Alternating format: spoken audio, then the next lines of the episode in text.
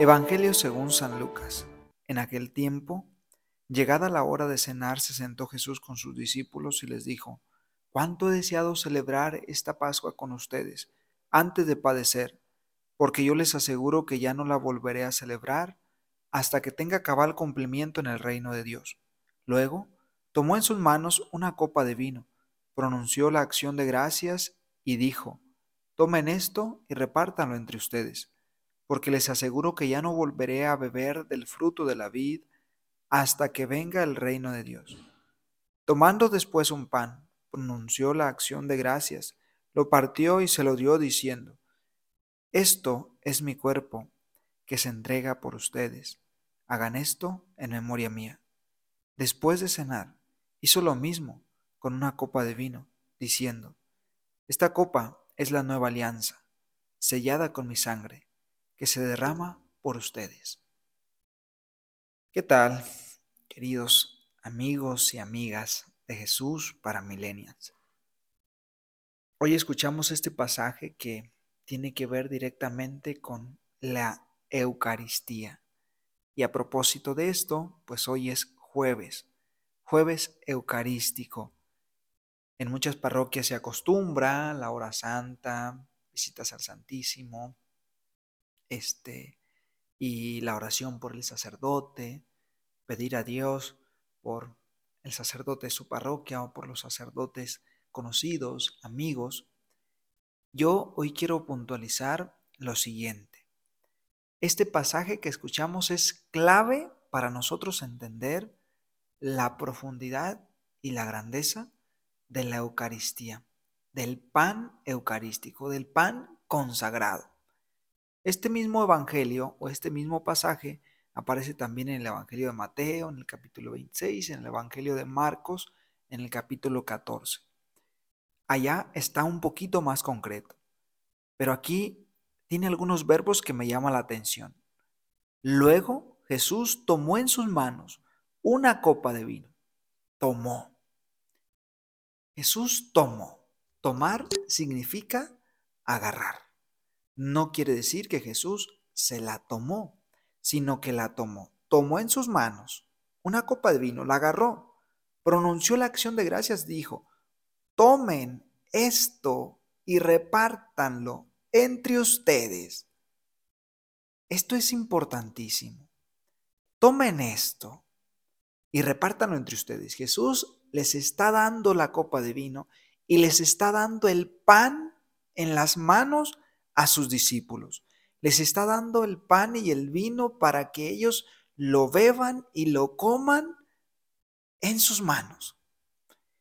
Y si en este pasaje, en, en estos textos, es donde se fundamenta la Eucaristía, ¿cuántos problemas no tuvimos a lo largo de la pandemia por estas cuestiones?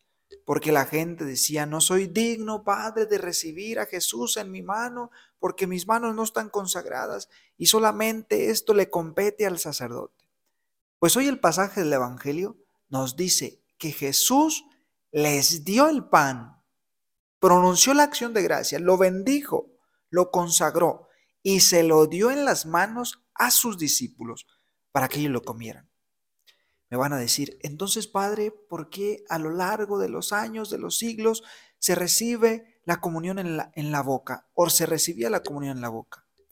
Los primeros 300, 400 años del cristianismo, en la iglesia la comunión se daba en la mano.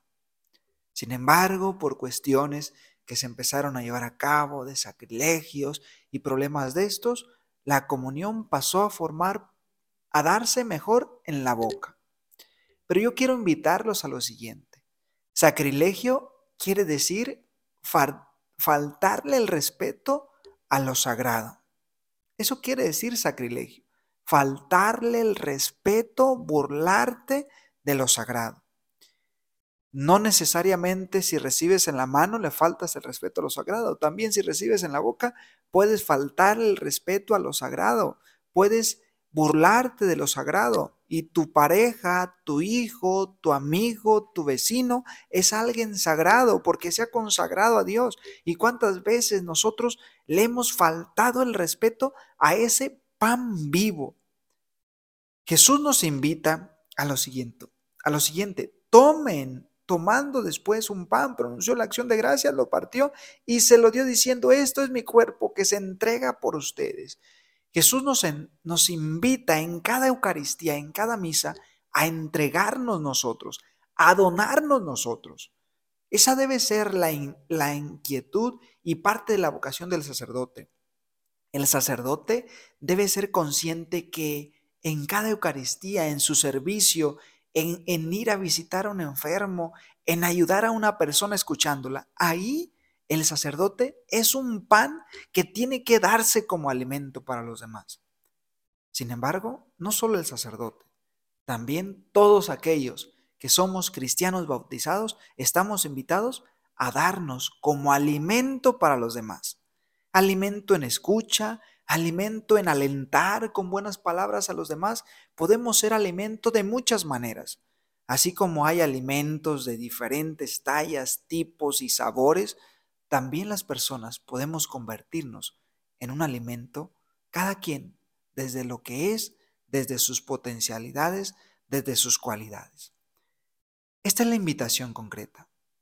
Una, no tenerle miedo a recibir a Jesús en la mano porque Jesús nos invita, tomen, toma, no, no, tienes por qué tenerle miedo a Jesús, tómalo y cómetelo, aliméntate de Él, aliméntate de Él en los momentos de tu vida. Si nos alimentamos tanto para mantener un cuerpo espectacular, este, ¿por qué no alimentarnos para mantenernos eh, fuertes espiritualmente en el alma? Pues que Dios nos ayude a tener esta cercanía con cada Eucaristía. Date cuenta que cuando vas a una misa, al comulgar, al comulgar, es el mismo Jesús quien pasa a formar parte de tu persona. Es la misma sangre, la misma presencia de Jesús que corre por tus venas, que te fortalece, que te levanta, que te ayuda.